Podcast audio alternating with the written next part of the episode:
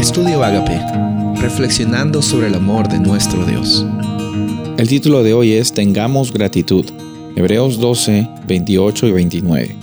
Así que, recibiendo nosotros un reino inconmovible, tengamos gratitud y mediante ella sirvamos a Dios agradándole con temor y reverencia, porque nuestro Dios es fuego consumidor. Estas palabras han sido muchas veces malinterpretadas por las personas, diciendo, bueno, Dios te va a quemar, Él te va a consumir, y, hay una diferencia entre la realidad de Dios y nuestra realidad. Y, bueno, si bien es cierto, eh, en nuestra vida, eh, con, con, la, con la condición de, pecado que tenemos, hay, hay, una gran diferencia entre la santidad de Dios y nuestra, eh, nuestra condición heredada por, por siglos de siglos de, de pecado, de, egoísmo, de, vanidad, de pensar en nosotros mismos. Eso es cierto.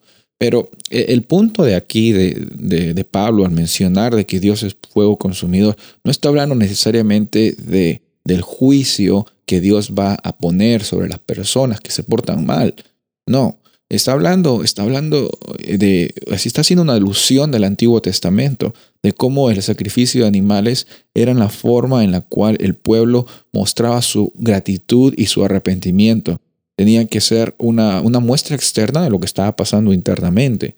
Eh, Pablo está en esta ocasión invitando a adorar a Dios, ofreciéndonos a nosotros mismos como sacrificios de alabanza, pero apuntando en primer lugar hacia el sacrificio de Jesús y por eso es que nosotros podemos ofrecernos ante Dios como hijos de Él y, sin miedo.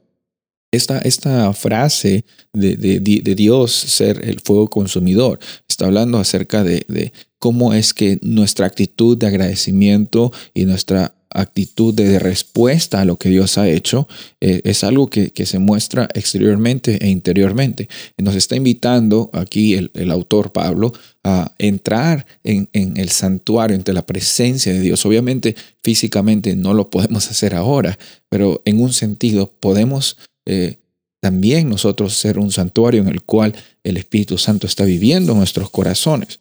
Hay una invitación muy hermosa a adorar a Dios y, recordar de que, bueno, hay, hay situaciones en nuestra vida que Él está transformando un momento a la vez.